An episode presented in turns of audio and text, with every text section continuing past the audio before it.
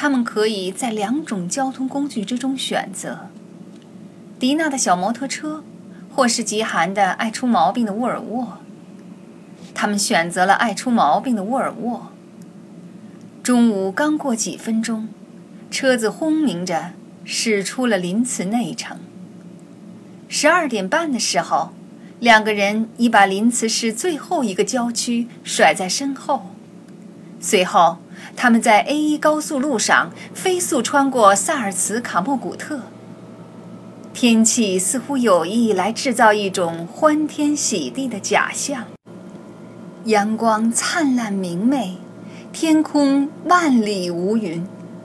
敞开的车窗吹进轻柔凉爽的和风。极寒穿着迪娜为他挑选的白色的无袖连衣裙。戴着宽边的小电影明星墨镜，来遮掩他那不甚出众的五官。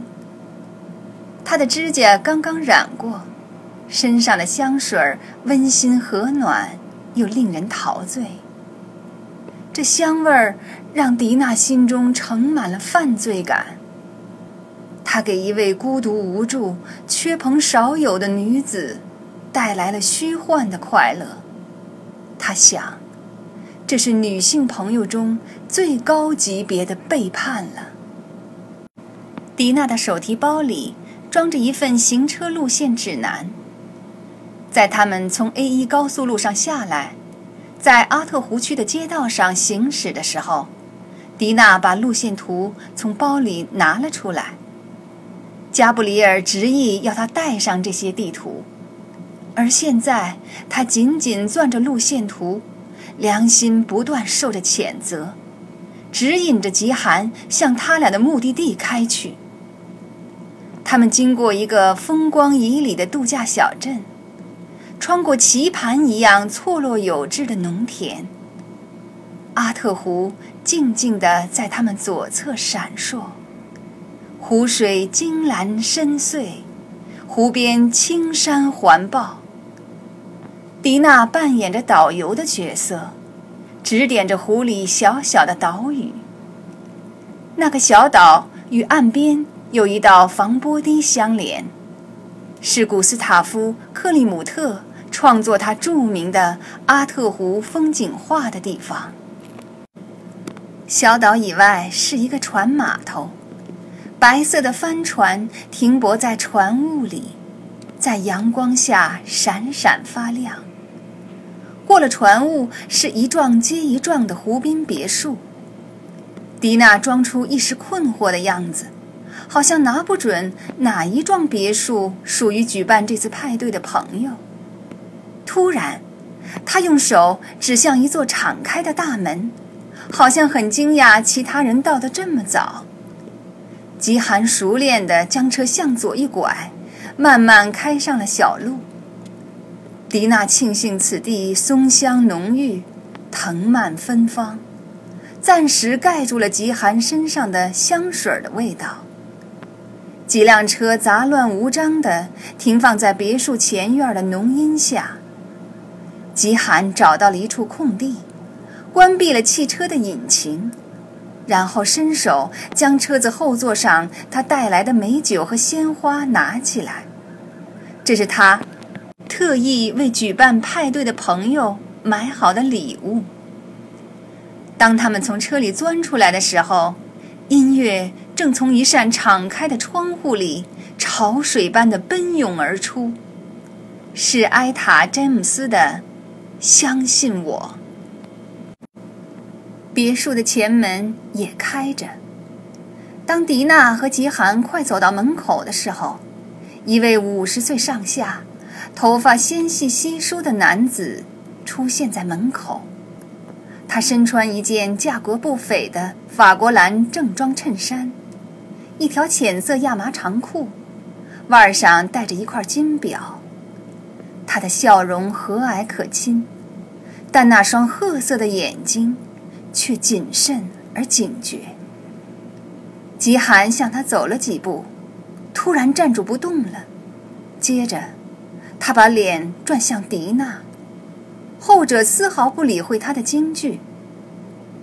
很高兴介绍你认识我家的一位老朋友。”他说：“这位是基汉纳瓦兹，这位是菲利克斯阿德勒。”基寒还是一动不动地站着，犹疑不决，进退两难。与此同时，那位叫费利克斯·阿德勒的男子一步步走下台阶，他的脸上还挂着微笑。他把吉寒手中的鲜花和美酒接过来，然后看了看迪娜。恐怕，纳瓦兹小姐和我已经见过面了。他又把目光从迪娜移到吉寒身上。但是他不能告诉你，我们是怎么认识的，因为那样做违反奥地利私人银行的规章制度。他停顿了足够长的时间，直到脸上又漾起一个微笑。我这么说对吧，纳瓦兹小姐？吉罕依旧缄默不语，他盯着阿德勒先生手里的鲜花。我上上个星期在维博银行开户，绝不是巧合。他过了一会儿说：“你今天也不是碰巧到这儿来。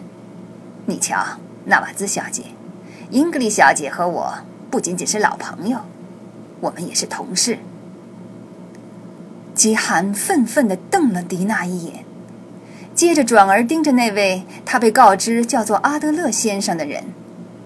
他最终开了口。声音沉闷空洞，带着恐惧。你们干嘛打我主意？他问。我们有个很棘手的问题，他回答，需要你来帮忙解决。什么样的问题？进来吧，季寒，这儿没人要伤害你。他微微一笑。彬彬有礼地挎住了他的胳膊肘。喝杯葡萄酒，加入我们的聚会，见见其他的朋友。别墅大客厅里的一张桌子上，摆满了食物和饮料。没人碰过那些吃喝，给人感觉似乎一场聚会刚被取消，或者至少被推迟了。从敞开的法国落地门里吹进来一阵清风，携带着时而掠过的摩托艇咕咕嘟嘟的声音。房间的另一头是一个熄了火的壁炉，加布里尔坐在壁炉前，眼睛盯着一份打开的卷宗。他穿着一身深色西装，没带领带，戴着银灰色的假发，隐形眼镜。和一副眼镜儿，让人很难认出他是谁。乌兹纳沃特坐在加布里尔身旁，着装和加布里尔差不多。纳沃特的身边是尤西加维什，他穿着卡其布休闲裤和一件皱皱巴巴的西式上装，像一个在终点站等车等得发慌的旅客那样，盯着天花板发呆。吉罕纳瓦兹的到来只惊动了加布里尔，他合上文件夹，把它放到前面的咖啡桌上，缓缓起身。吉罕，他和蔼的一笑说：“你能来太好了。”他小心翼翼地向他走来，好像一个成人在靠近一个迷路的孩子。请原谅。我们的邀请不算正规，但这么做完全是为了保护你。他讲的是德语，带着显著的柏林口音，这并不影响来自汉堡、现居临茨的极寒听懂他的意思。你是谁？片刻之后，他问。